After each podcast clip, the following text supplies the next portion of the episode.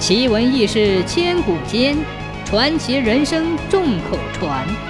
千古奇谈。明嘉靖年间，海瑞继任济南历城知县之职。到任当天，他细心翻阅了历城县以往的案卷，突然发现一桩刚刚结案的杀人案件存有破绽。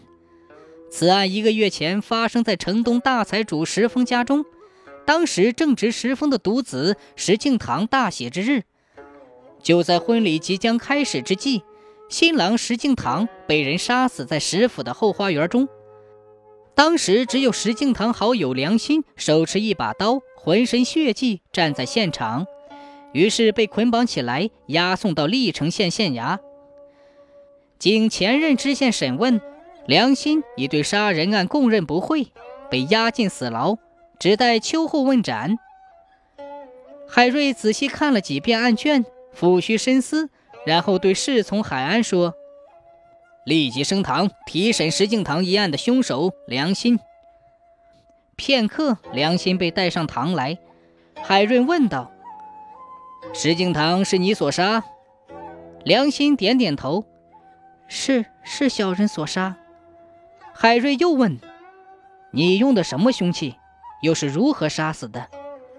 梁心抬起头望了一眼这位新知县，许久才说：“我是用随身携带的刀，在师傅的后花园挥刀将他砍死的。”海瑞沉吟了半晌，忽然又问道：“是挥刀杀死石敬瑭的吗？”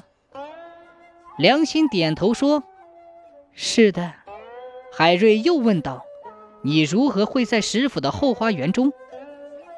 良心答道：“我本与石敬瑭为同窗好友，那天应邀参加他的婚礼。在婚礼没开始之前，我去石府后花园中散步。”海瑞突然拍案说道：“那你为何要杀死石敬瑭？”良心身体一颤，两行泪水夺眶而出，不再言语。海瑞大声询问说：“良心，本县在问你话，你为何不答？”良心再次抬起头望着海瑞，突然喊道：“大人，小人冤枉呢！”原来那日良心参加婚礼，随意走入石府后花园散步，漫步到一座凉亭内，忽然间有人喊：“有谁呀？快来！”接着传来一声凄厉的惨叫声，良心急忙抽出身上的腰刀，朝发声之处奔去。此时夜色朦胧，良心四处张望时，忽然被脚下一绊，觉得一股浓重的血腥味儿冲过来。此时石府的家丁闻讯赶来，看到了一身血迹的良心与倒地气绝的石敬瑭，便把良心捆绑押往县衙。前任刘知县立即升堂审问，妄加刑罚。良心有口难辩，只得承认是杀人凶手。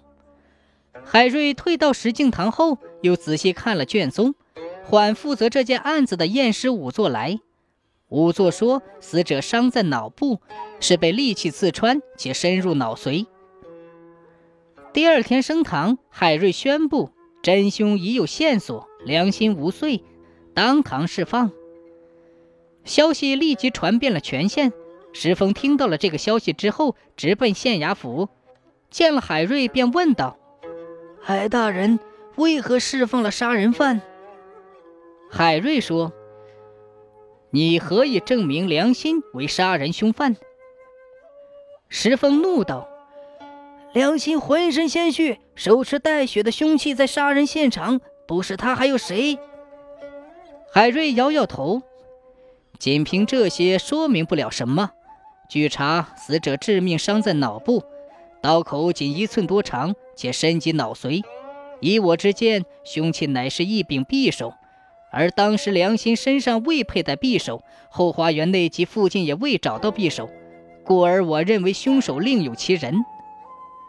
石峰沉默了半晌，说道：“那么海大人何时缉捕真凶，为我家儿子报仇？”海瑞说：“三天之内。”却说梁心回到家中，一家人自是欣喜异常。称赞海瑞是海青天。他没有忘记海瑞所交代的事情。可是，一天天过去了，也没有动静。第二天，仍然没有人来打听案情。第三天，良心独自来到市集，忽然觉得后面有一个贼头贼脑的青衣人在跟踪他。良心不动声色地走进了一家小酒馆，点了几样小菜和二两白酒，独自斟饮起来。这时，那个青衣人来到了良心身边坐下。良心认出了他是历城县的一个地痞，姓王，名十六，平日里偷鸡摸狗，坏事干尽。良心抬头看了王十六，并未理会。王十六转过头喊道：“掌柜的，今天大爷付账，好酒好菜尽管上来。”喊罢，低声陪笑问道：“嘿嘿嘿，梁兄啊，我想向你打听个事儿。”良心瞟了一下王十六，淡淡的说：“哎，什么事儿？”王十六凑近良心，悄悄的问道：“听说县衙府已抓到了杀死石敬瑭的凶手。”良心饮下杯中酒，突然一拍桌子，起身抽出腰刀，厉声喝道：“就是你！”那王十六闻言面色大变，慌忙起身，操起长凳砸向良心。可他哪里是良心的对手？没打几个回合，就被良心打翻在地。